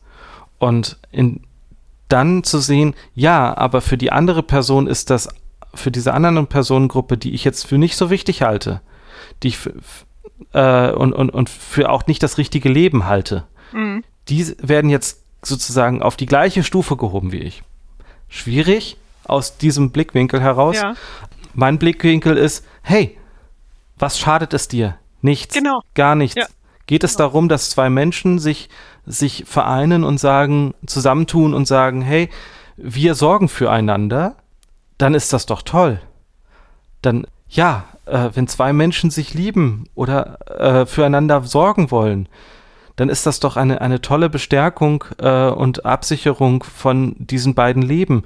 Und das ist äh, schützenswert aus meiner Sicht. Ja. Von daher, da sind so die unterschiedlichen Sichtpunkte da drauf. Genau, aber du bist halt ja. auch progressiv und nicht konservativ. Ja, aber ich fand das jetzt eine sehr gute, ja. äh, eine sehr gute Herleitung. Also das denke auch, dass es, dass es sowas ist. Äh, ich kann es aber auch persönlich äh, nicht nachvollziehen, ja. Das ist so ein bisschen, also ganz anderer Vergleich, aber wenn man äh, irgendeinen Uni-Abschluss ähm, hinkriegt, ja, dann schadet es mir ja auch überhaupt nicht, wenn jemand anders den auch kriegt. Ne, das ist jetzt ja, gesagt, natürlich was ganz anderes, aber. Wenn man ja? jetzt, wenn man jetzt, jetzt, jetzt wäre ich nochmal richtig äh, provokant. ähm, wenn, man, wenn man das wenn man sagt, naja, also äh, in einer Gesellschaft können nicht alle alles. Und ja. ähm, ich möchte meinen, meinen elitären Status beibehalten in der Familie. Und jetzt sind dann doch alle Arbeiterkinder imstande, auch in diesen Akademikergrad aufzusteigen. Dann, ha haben, dann haben ja auf einmal alle das und dann werten sie das ab, was, was mhm. wir geschafft haben. Mhm. Und da, also aus dem Kontext mhm. kenne ich das Gleiche. Ja. Und in dem Uni-Kontext möchte ich noch was anderes einwerfen. Ich habe ja einen Uni-Abschluss und mir nimmt es überhaupt nichts weg, wenn jemand anderes auch einen Uni-Abschluss hat. Aber was ich mich wirklich aufrege, das ist, wenn Leute einen Uni-Abschluss haben, ohne etwas dafür getan zu haben. Zum Beispiel, ja. wenn sie eine, einen Doktortitel führen, ohne dass sie selbst ihre Doktorarbeit geschrieben haben. Da rege ich mich wirklich auf. Hm. Abgesehen davon. Ja, das, das, das ist ein Schmücken mit falschen Federn. Genau abgesehen davon glaube ich, diese, diese Diskussion, jetzt ist es ja ähm, durch, aber irgendwie mit der äh, sogenannten Homo-Ehe, das ist halt der gleiche Zankapfel wie, ähm, oh, oh, oh, die Toilette für das sogenannte dritte Geschlecht, die mir auch nichts wegnimmt, wenn jemand anderes auch eine Toilette hat. Ähm, Toiletten und, nimmt die doch weg, Esther. Ja, genau. Und Gibt ja nicht äh, mehr die sogenannte Salzstreuerin, über die sich alle immer aufregen, wenn es ums Gender oh. geht. Ja. Genau. Wer? dann sagen, äh, gibt es vielleicht, ganz viele immer, die Vielleicht sollte man den Leuten mal sagen, dass in, in ganz vielen anderen Sprachen viele der Alltagsgegenstände tatsächlich weibliches Geschlecht haben. Ach so, ja, äh, im Deutschen äh, ja auch. Aber Till, du hattest Bei gefragt, ja was auch, ist das denn mit der. Salzsteuerin? Also es äh, gibt immer ganz viele, die dann so witzig sein wollen und vorbringen, die Feministen und Feministinnen, die möchten dann tatsächlich vielleicht sogar noch die Salzstreuerin und nicht den Salzstreuer. Dagegen muss ich ja sagen, wir leben ja hier alle in einer Region, wo sogar äh, die Butter gegendert wird zu der Butter. Von daher äh, finde ich, ach, das kennst du gar nicht? also in Bayern und Baden-Württemberg auch der Butter. Vor allem nee. der Butter. Und nicht nee. auch. Nein, nein. Und der, da sage ich jetzt doch, einfach doch, doch. nein. Das heißt die Butter. Und der Radio. Und bei uns heißt es echt? die Bach. Nur die eine. Nee, nee. Nee, nee. Doch. Oder also bin ich da? Also ganz ehrlich gesagt bin ich ja ähm, nur zugezogen und wirklich nicht firm, was diesen Dialekt angeht. Gut, aber ähm, ich glaube, damit können wir es vielleicht dann auch ja doch ein bisschen genau. äh, hinter uns lassen. Aber trotzdem mag ich nach wie vor die italienische Akkuschrauberin. Avitatrice. Ah, ja, das hört sich nett an. Und die Fotokopiererin. Im Französischen auch, auch weiblich. Gut, okay. Ähm, aber die Bohrmaschine, ist das vergleichbar oder äh, geht ja, es um was anderes? Ja, okay. Genau. Also es gibt nicht nur, äh, nicht nur andere Sprachen, auch. wo das so ist. Das ja, ja, das gibt es genau. in allen Sprachen. Ja. Die Nutella, oder? Nein. Oh, jetzt, oh, das jetzt, jetzt wird schwierig.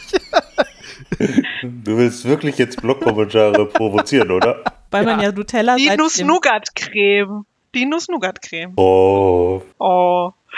Ich bin immer zu de deeskalierend hier. Sehr gut. Ich nehme auch mal den Humor raus. Und ein anderes Thema, das mir aufgefallen ist, als ich den Roman gelesen habe, ist das um der Umgang mit Alter und Tod. Oh ja. ja. ja. voll witzig. Genau, damit wir hier mal ein bisschen wieder ernster werden. Also, wir sehen in Schöne neue Welt, dass es eben die Möglichkeit gibt, am Lebensende einen, also selbst den Tod zu wählen und in eine eine Einrichtung zu gehen, wo einem dabei eben äh, geholfen wird. Wir sehen auch, dass es eigentlich keine Trauer mehr um diese Leute gibt, weil ja auch die sozialen Beziehungen eben nicht so stark sind. Wir haben schon gesagt, Familien zum Beispiel gibt es dort ja eben äh, gar nicht.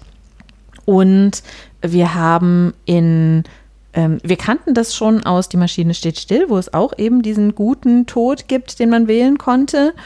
Und jetzt muss ich gerade nachdenken. Ah ja, und in die Hochhausspringerin, da haben wir es eben auch, dass Hitomi am Schluss sich zurückzieht in so ein äh, Gebäude, wo sie ähm, auch betreut wird, auch von PsychologInnen und wahrscheinlich auch von äh, TechnikerInnen, die dafür sorgen, dass ihre, ihre Erinnerungen eben nur noch Positives beinhalten. Also einmal die tatsächlichen äh, Erinnerungen, aber dann auch alles, was sie zum Beispiel in ihrer Tagebuch-App und so weiter vielleicht aufgeschrieben hat oder Fotos, die sie gemacht wird, ähm, dass das eben alles, äh, alles gelöscht wird, was nicht positiv ist.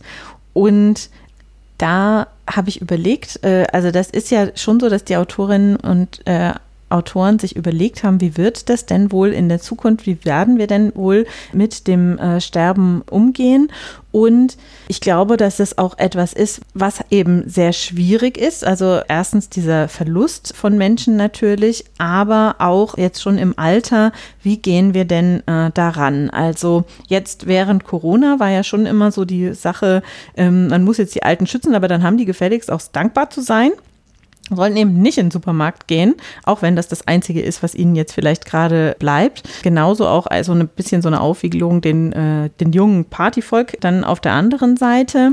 Aber wir haben auch gesehen, dass eben unser Gesundheitssystem äh, nicht so gut aufgestellt ist, wie wir das vielleicht gehofft haben.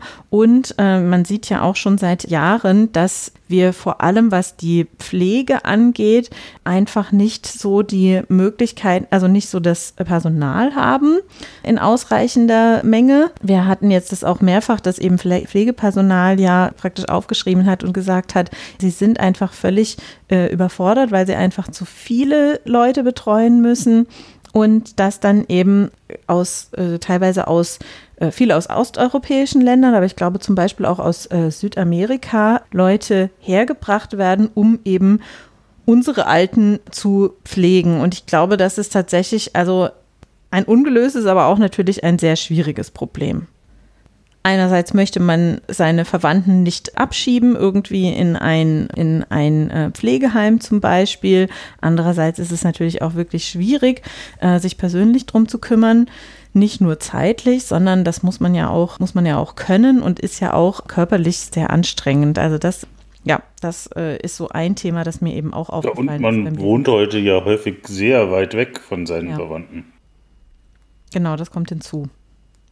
Da vielleicht so ein bisschen dazu passt, es gibt jetzt ja immer wieder die Diskussion ähm, auch über also Hilfe zum Suizid sozusagen oder ne, also das, ob man da unter oder ist da wolltest du auf was ganz anderes raus? Nee, nee, nee, ich habe nur gerade gedacht, ist es Hilfe zum Suizid oder ist es nicht Hilfe zum ähm, also tatsächlich frei gewählten Tod, aber eben meistens, äh, weil die Leute eben oft sehr krank sind. Also ich glaube, die Diskussion ist meistens, wenn Leute eben sehr sehr krank sind, dass man sie da dann ähm, ja, unterstützen aber das kann ja trotzdem auch ein Suizid sein. Mhm. Also es gibt natürlich den Fall, die Leute sind, können sich selber nicht rühren. Äh, ne? Also sagen wir mal wirklich, ist jemand jetzt, jetzt von oben bis unten gelähmt, möchte jetzt äh, sterben, da hat der, die Person tatsächlich wenig Möglichkeiten. Es gibt aber auch den Fall natürlich, jemand ist wirklich todkrank, weiß, in so und so vielen Monaten werde ich gar nichts mehr können äh, und dahin siechen. Und ich möchte dem selbstbestimmt ein Ende setzen. Ja, der selbstbestimmte Tod, so ist vielleicht das bessere Wort.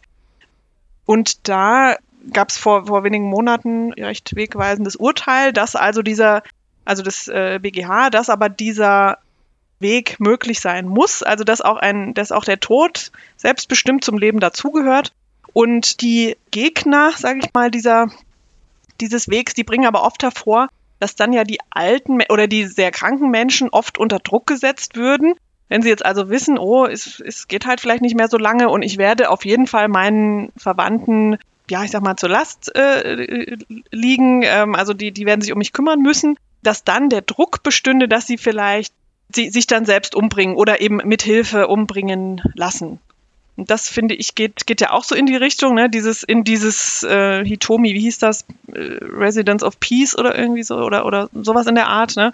Äh, dass sie da jetzt also sich zurückzieht, weil sie will auch niemandem zur Last fallen. Und ähm, dieser, diese Angst ist bei, wie gesagt, Gegnern dieser selbstgewählten Todes ähm, auch da oder es wird als Gegenargument jedenfalls vorgebracht. Ja, und ich finde das auch ein valides Argument. Also dass man ja nicht Leuten suggerieren kann, dass das jetzt die, die, die verantwortungsvolle Art zu sterben ist.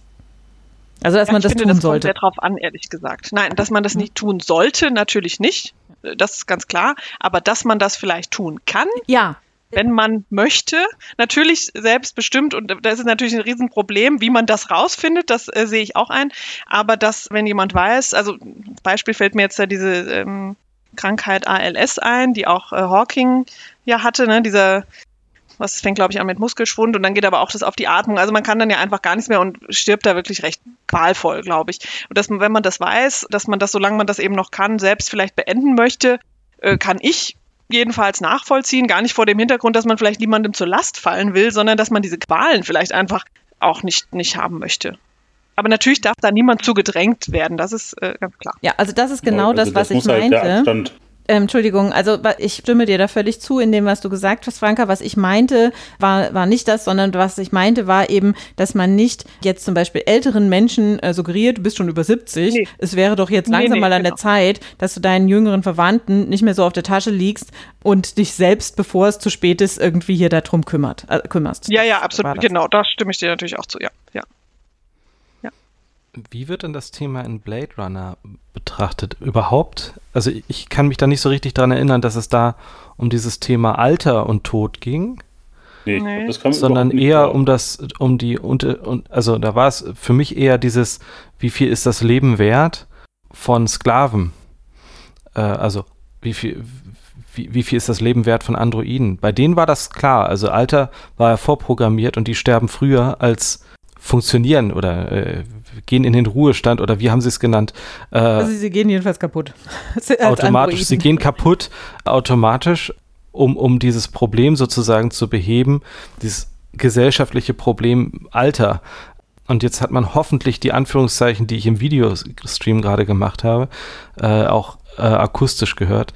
Ich wollte jetzt nicht das Altern als Problem darstellen, sondern die, dieser Umgang ist bei der Hochhausspringerin sehr interessant, finde ich, denn da wurde nicht berichtet über Menschen, die alt sind, sondern da wurde einfach nur aus ihrer Sicht beschrieben, sie hat für sich beschlossen, ich habe keinen Mehrwert mehr für die Gesellschaft, ich kann in so eine, eine Einrichtung gehen.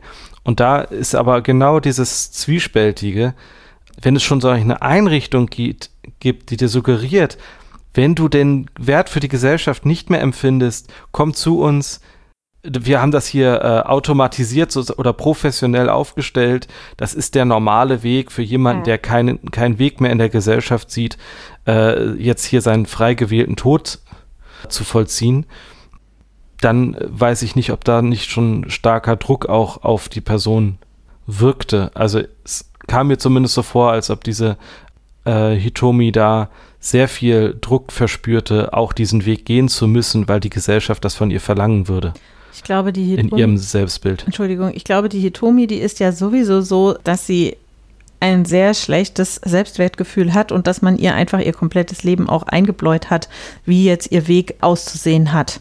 Und deswegen denke ich, dass sie gar keine andere Möglichkeit eigentlich da sieht. Im Gegensatz zum Beispiel zu Riva, die ja dann überhaupt nicht mehr das macht, was die Gesellschaft von ihr erwartet, sondern sich eben in diese Peripherien zurückzieht. Und es ist auch so beschrieben, dass man dann eben kein Druckmittel ja mehr hat ihr gegenüber, äh, weil sie eben diesen, dieses Ziel, Lebensziel Stadt, und es zu, zu schaffen im Leben äh, nicht mehr hat, sondern sich selbst entschieden hat und selbst gewählt hat, ähm, was sie denn machen möchte. Und was du aber jetzt also gerade beschrieben Aussteiger. hast. Genau. Mhm. Und was du jetzt aber gerade beschrieben hast, Till, das ist ja auch genau das, was wir in äh, Schöne Neue Welt auch haben. Und in Schöne Neue Welt finde ich es ganz interessant, dass eben der, das, äh, also Altern gibt es dort ja auch nicht. Ja, die Leute werden ja äh, immer irgendwie schön gehalten mit Medizin, OPs etc. Aber dass sie dann eben in diese ich weiß gar nicht, wie diese Institute dort heißen, ähm, ich sage jetzt mal Hospize, weil ich kein anderes Wort auch habe, mhm. ähm, ja. zurückgehen und dass aber dort auch immer schon kleine Kinder mitgebracht werden, die eben äh, dann sehen, wie das denn ist, wenn Leute sterben und so weiter. Und der, das äh, Ziel scheint auch mehr zu sein, die Kinder, den Kindern ein positives Bild zu äh, übermitteln, als dass man sich tatsächlich um die Bedürfnisse dieser äh, sterbenden Personen dann kümmert. Aber es ist eben wirklich mitten in der Gesellschaft. Man hat auch diese Türme von den Krematorien, das sieht auch jeder immer. Und da, ich weiß gar nicht mehr, da steht auch irgendwas an der Wand, irgendwas Positives. Also da ist wirklich der Tod mit in die, mitten in der Gesellschaft mit eingegliedert. Und mit seinem Tod die der Körper wird dann wieder verwertet für, ähm, äh, weiß ich nicht, Dünger und so weiter. Also das ist wirklich ähm, äh, alles für die Gesellschaft. Und da freut sich, glaube ich, die äh, Ledina auch irgendwie drauf, dass, äh, dass sie dann der Gesellschaft doch noch was zugute tun kann. Also das scheint, wird dort so dargestellt, als wäre es eben sehr positiv. Und die Hochhausspringerin war da jetzt aber in der Stadt eigentlich habe ich jetzt nicht so gelesen zumindest, äh, dass da äh, ältere Menschen vorkommen. Ich weiß nicht, ob sie, ob sie in der Geschichte einfach nur nicht vorkommen oder ob sie faktisch auch bei, bei der Autorin im Kopf nicht vorkommen in der Stadt. Wie seht ihr das? Der Umgang mit Älteren? Wird nicht dort? thematisiert. Wird nicht, Wird so nicht thematisiert. thematisiert. Eine, eine komplette Leistungsgesellschaft, also no. praktisch. Mhm. Die Älteren, die man sich da vorstellt, sind wahrscheinlich eher ältere Vorstandsvorsitzende mhm. oder sowas. Ja. Und die anderen Leute, die sind halt irgendwie aus irgendwann aus ähm, wirtschaftlichen Gründen in die Peripherien zurückgezogen. Genau. Haben es nicht okay. weiter geschafft und mussten halt wieder zurück. Job verloren. Haben nicht mehr die Leistung gebracht, die eben notwendig ist, um in der Stadt bleiben zu können. Und dann mussten sie eben in die Peripherien zurückziehen. Genau. Mhm. Ähm, was wir uns noch anschauen könnten, wenn ihr wolltet, wären die verschiedenen Arten von Überwachung, wie wir sie in den Romanen sehen. Ich glaube, Till, das hattest du dir gewünscht. Vielleicht möchtest du da auch was, möchtest du vielleicht auch damit anfangen? Oder? Ja, voll reingeschmissen ins Thema. Jetzt Kontext-Switch. also vielleicht können also, ja überlegen, wie ist es denn in den Romanen? Genau. Das wäre vielleicht der Ausgangspunkt. Genau, also in, in Schöne Neue Welt war es ja eher eine soziale, soziale Überwachung, ein, ein sozialer Druck, jetzt nicht eine technische Überwachung aber eine ganz klare Kontrolle, Kontrollstruktur und soziale Überwachung. nimm deine Drogen, äh, folge den gesellschaftlichen Events, die du da einnehmen musst. Überwachung da sehr stark auch in der Kinder- und, und, und, und in der Erziehung, also in, der, in dem Aufzug von, von den Kindern, in dem Aufziehen von Föten, von, von Neugeborenen. Das wurde ganz strikt überwacht. Dann auch, wer in welcher Kaste jetzt zu sein hat, wurde überwacht. Äh, ähm, überwacht oder mehr so vorherbestimmt? Ja, also, also durch Kontrolle dazu gebracht und auch wenn du das, wenn du das nicht eingehalten hast, also der John hat ja dann mal hier Drogen vernichtet und da wurde das ja schon klar überwacht, so hey, hier, da gibt es eine Eingreiftruppe, die dann deeskalierend Leute mit äh, Drogen vollspritzt und sagt, hier, es ist doch alles gut, wir wollen doch alle das Gleiche, hier tolle Gesellschaft und so. Also das wurde schon, es gab da schon die Möglichkeit, um Hilfe zu rufen.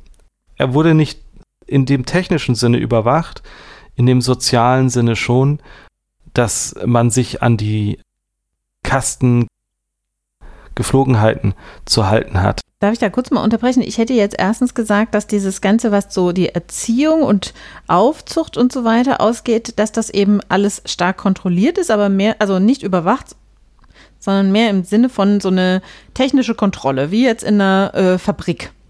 Dass man da. Ja, und das ist, genau, und ja, also da würde ich auch genau sagen, es ist jetzt nicht so eine technische Überwachung, wie wir sie von Videokameras her kennen oder von, von Internet-Tracking oder sowas, diese Überwachung, die wir heute betrachten, die sehe ich da jetzt nicht in der schönen neue Welt, aber ja, schon eine ganz klare Kontrolle und Überwachung auch, und mit Überwachung meine ich, ja, es ist so ein, so ein Grenzding, ja, zwischen Kontrolle und es wird kontrolliert, wie viele welcher Kaste herangezogen werden.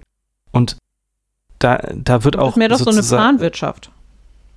Ja, und okay, Oder? dann, äh, ich hatte das eher so auch als Überwachung der Gesamtgesellschaft, so hier, wie, wie funktionieren wir als Gesamtgesellschaft gut und was brauchen wir und dann ziehen wir uns kontrolliert die heran, die wir aus gesamtgesellschaftlichen Gründen brauchen.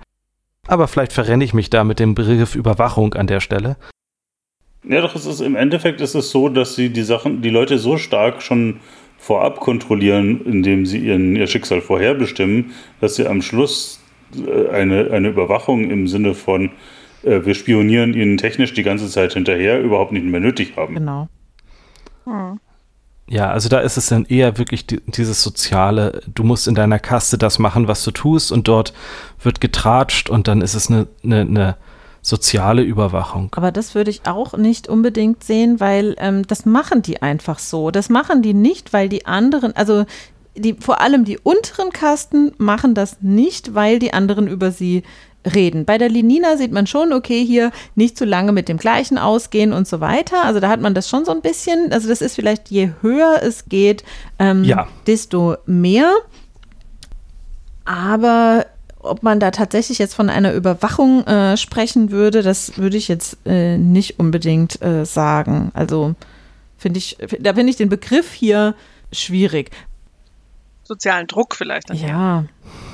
Aber ich habe das schon auch so wahrgenommen, dass es eine Kontrolle, soziale Kontrolle, Überwachung, Druck, wie man es nennen möchte, dass das schon da ist. Vielleicht, ja, je höher die Kaste, desto mehr. Ja.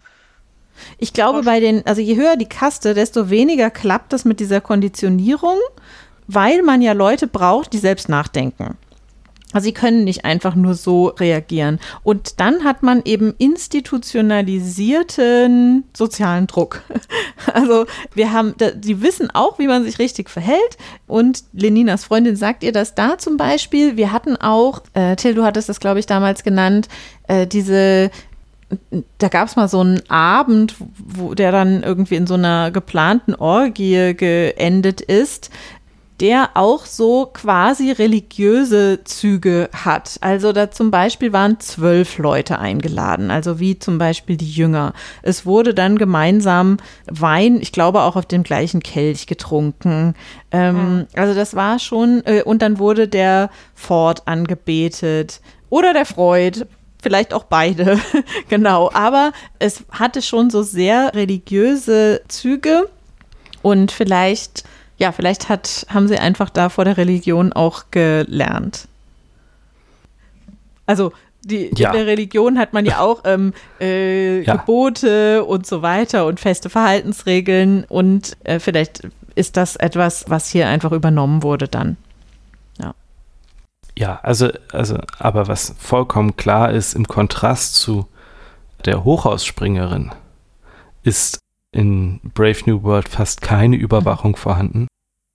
In der Hochhausspringerin gibt es ja gefühlt alles, was überwacht wird, alles, was technisch heute möglich ist, wird dort benutzt, um eben die äh, Riva wieder zum Springen zu bringen, also sprich zu, vollständig zu überwachen, zu diagnostizieren, was sie denn jetzt äh, eigentlich für ein Problem hat, mit dem Ziel, dass die Hochhausspringerin dann wieder springt.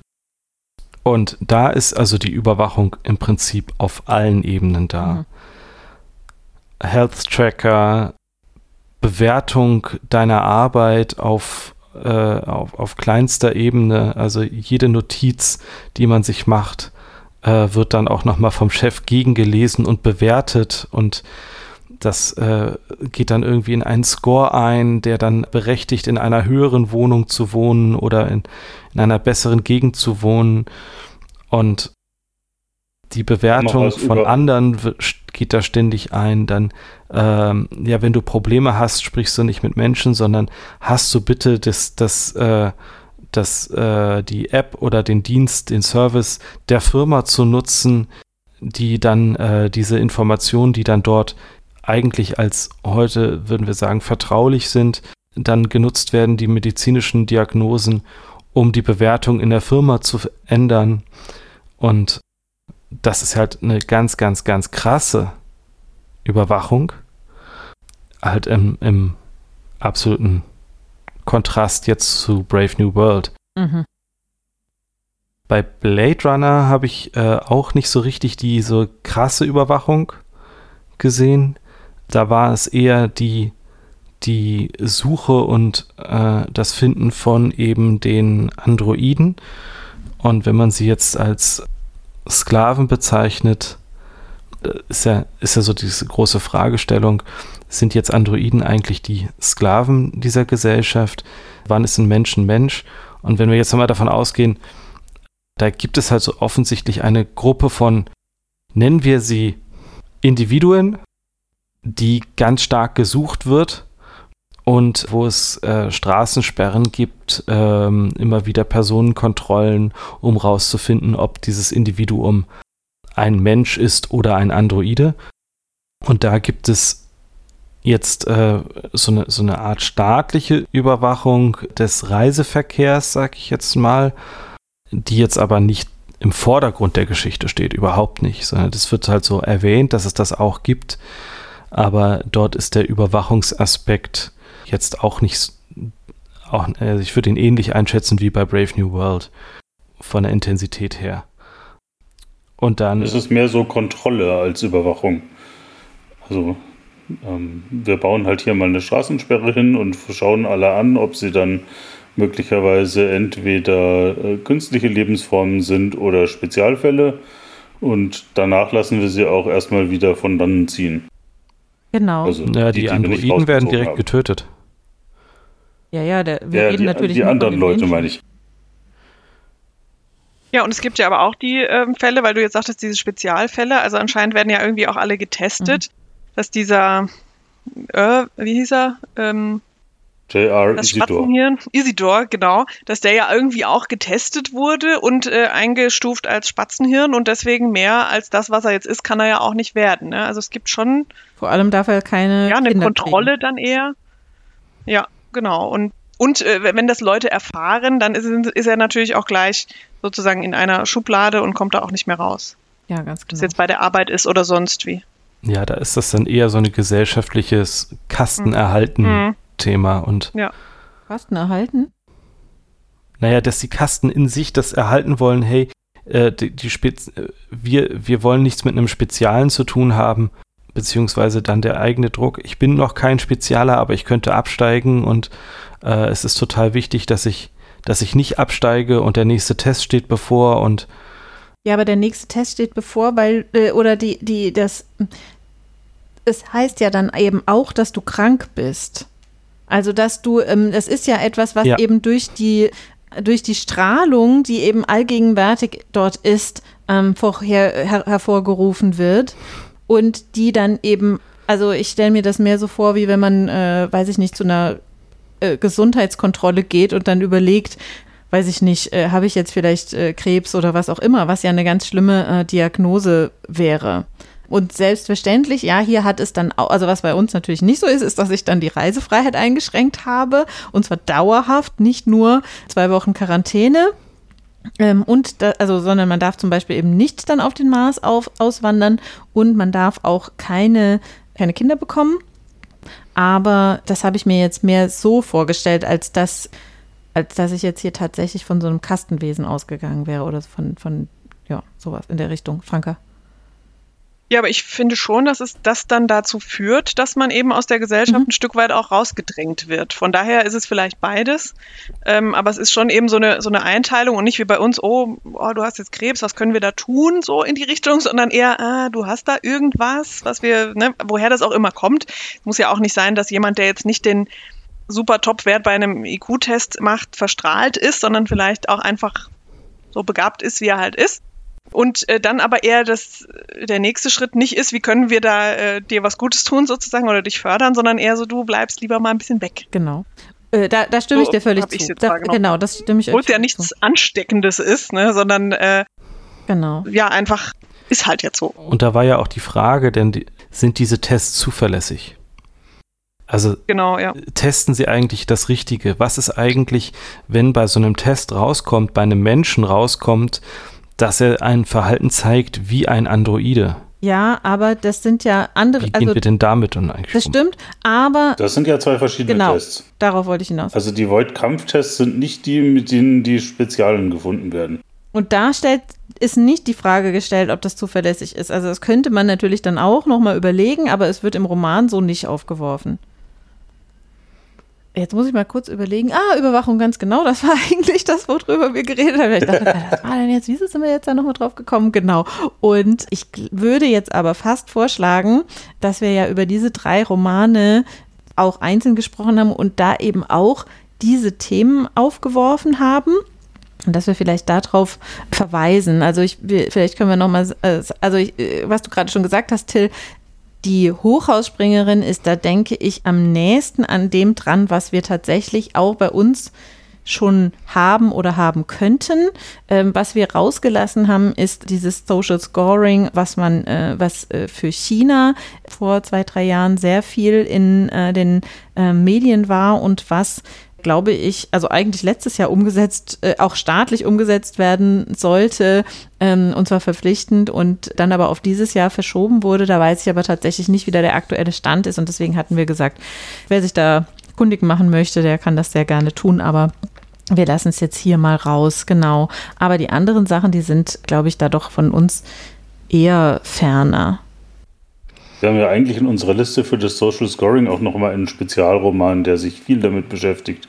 Vielleicht können wir es da dann nochmal rausziehen. Nämlich? Super Sad True Love Story. Oh, den würde ich tatsächlich sowieso gerne noch mal, bald nochmal lesen. Genau, den kann ich tatsächlich, den fand ich, den kann ich tatsächlich empfehlen. Und dann wollte ich euch nämlich sowieso fragen, wie fandet ihr denn die drei Romane? Welche hat euch am besten gefallen? Gab es welche, die euch irgendwie gar nicht so zugesagt haben in, äh, im Nachhinein oder wo ihr gedacht habt, boah, verschenkte Lebenszeit hier? Wie sah es denn aus?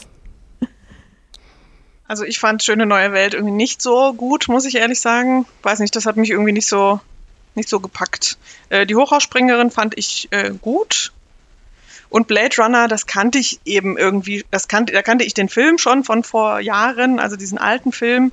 Und muss aber sagen, dass der Film für mich deutlich spannender ist als das Buch irgendwie. Ich fand das, ja, in dem Buch ist halt immer diese, gefühlt nur diese Suche nach diesen Androiden oder sind es jetzt Androiden oder sind es keine und die dann umbringen. Also es, das fand ich den Film irgendwie spannender, muss ich ehrlich sagen, obwohl ich das sonst selten sage. Das ist ja lustig, weil ähm, ich tatsächlich den Film gucken wollte, bevor wir die Folge aufgenommen haben, aber habe ihn abends zu spät angefangen und musste irgendwann dann aufgeben und ich habe ihn dann gar nicht jetzt fertig geguckt. Also ich kannte den auch schon mal, aber irgendwie hat es mich jetzt auch nicht gedrängt, den nochmal fertig zu gucken und den Roman dagegen, den fand ich auch tatsächlich witzig. Da sind so witzige Dialoge drin. Also ich finde, der hat wirklich äh, Spaß gemacht zu lesen. Und Schöne neue Welt hatte ich viel langatmiger in Erinnerung. Irgendwie hatte ich gedacht, da wären so seitenweise so philosophische Erklärungen über die Welt und die habe ich jetzt irgendwie beim zweiten Mal lesen gar nicht mehr so äh, wahrgenommen. Die sind aber immer noch da. Also ich habe ihn jetzt ja nur, nur einmal die Philosophie, die letztes Mal, als wir uns lange darüber unterhalten haben, in der in der Stadtbibliothek jetzt mehr verinnerlicht und sie kamen die jetzt nicht mehr so. Also diesmal dachte ich jedenfalls nicht, boah, wie viele Seiten geht denn das hier noch? Also diesen, ähm, diesen Effekt hatte ich dieses Mal nicht. Aber ich finde auch, die Hochhausspringerin kann man wirklich sehr gut lesen. Da passiert einfach auch wirklich viel und also es sind ja eigentlich nur ganz wenige Tage, aber man ähm, kann irgendwie so ihre man kann so gut mitverfolgen, wie es der ähm, Hitobi irgendwie äh, immer schlechter geht, das Herz immer mehr rast. Man äh, fühlt praktisch so ihre Kopfschmerzen, die sie da irgendwie ständig hat. Also das, ähm, finde ich, kann man, den Roman kann man mhm. wirklich gut lesen. Phil, wie ging's dir? Ja, also ich äh, würde mich da auch anschließen. Also Hochausspringerin ist deutlich äh, leichter gewesen zu lesen und, und zu, äh, also ging, ging mir leichter von der Hand als die anderen beiden Werke. Genau das. Ich habe mir ein anderes Hände gewünscht bei der Hochhausspringerin, um ehrlich zu sein. Mhm. Aber. Man kann nicht alles haben. Richtig. Ich habe das Gefühl gehabt, dort sind wichtige Fragen gestellt worden, wichtige Themen angesprochen worden, aber eben nicht so, nicht so schwer verdaulich, sag ich jetzt mal, oder nicht, nicht so deutlich wie bei den anderen. Hm. Also bei Blade Runner hatte ich deutlich eher das Gefühl, dass es eigentlich ja, so sarkastisch-ironische äh, Töne auch drin hatte, wie Esther gesagt hat, hm. so, so witzige Anekdoten, auch so, so Absurditäten, ähm, die im Film jetzt so gar nicht vorkommen.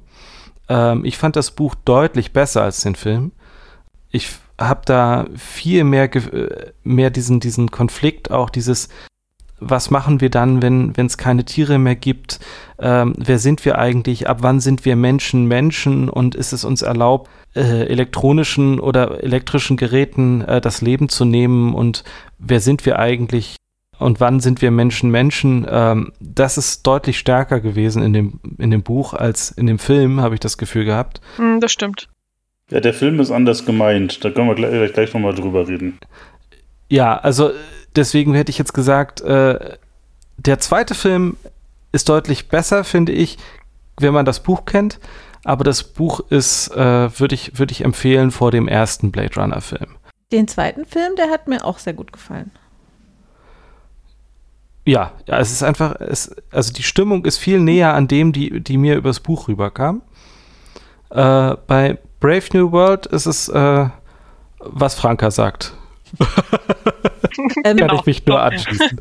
Äh, ganz kurz vielleicht nochmal zur Hochhausspringerin. Äh, die Hochhausspringerin ist jetzt natürlich auch wirklich der neueste von diesen drei Romanen. Also der ist ähm, in unserer Zeit äh, geschrieben und stellt auch mehr oder weniger unsere ähm, Gesellschaft ja dar. Dentaku, ich glaube, du hattest letztes Mal auch äh, den Begriff 20 Minuten in die Zukunft Roman. Ich weiß nicht, ob das der offizielle Titel ist. Das ist zumindest eine gängige Bezeichnung.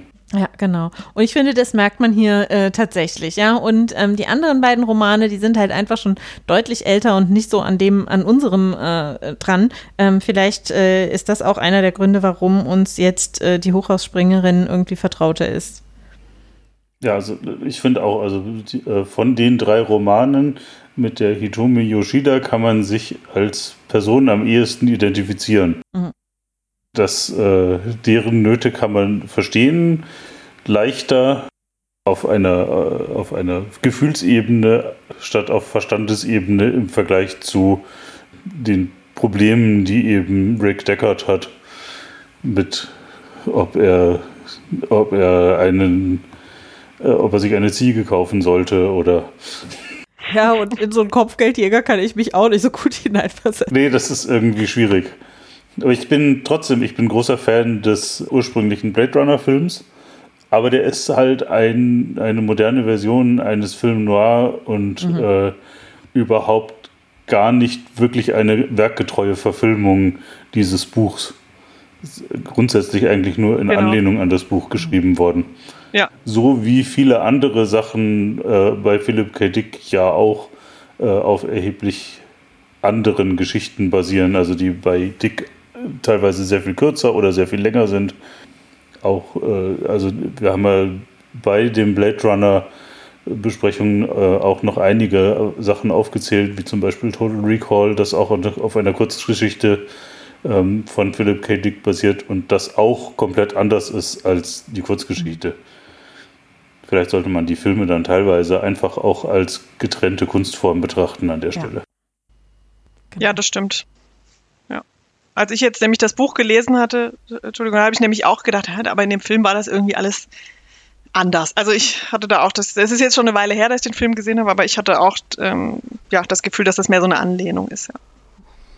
Till, du wolltest gerade. Ja, genau. Ich hatte äh, das Gefühl, dass das letzte Buch vielleicht auch am nächsten an den ganzen gesellschaftlichen Veränderungen halt dran ist, äh, die wir schon durchgemacht haben, seitdem die Bücher äh, erschienen sind. Weil äh, gerade dieser Technik, Internet, globale Rechner, KI-Gedanke oder ähm, ja, technische Möglichkeiten, sag ich jetzt mal, sind dort deutlich näher an dem, was gerade ist.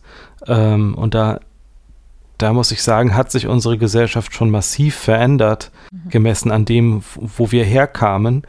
Und dieser, dieser Wandel der Gesellschaft hat im Prinzip aus meiner Sicht schon stattgefunden oder findet massiv gerade statt durch den Einfluss der Technik, den wir da haben. Und den haben die jetzt so nicht vorhergesehen, sag ich jetzt mal. Es sind die gleichen, es sind ähnliche Fragen. Es sind total menschliche Fragen, die sie, denen sie sich befassen. Aber die Hochhausspringerin ist da halt deutlich näher dran. An, an dem Ist-Zustand. Okay.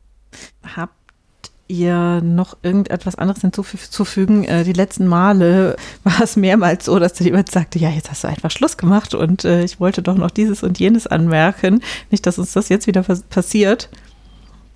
Mhm. Nee, okay. Ich glaube, wir können schließen und ja, kommen dann wieder zurück mit drei neuen Romanen. Ja, aber. Ich weiß aber jetzt noch nicht welche. Nee, genau. Und ähm, das äh, wollte ich auch nochmal dazu sagen. Also wir haben das ja, wir haben schon die Workshop-Reihe in Kooperation mit der Stadtbibliothek äh, Stuttgart damals konzipiert und dann auch alles durchgeführt.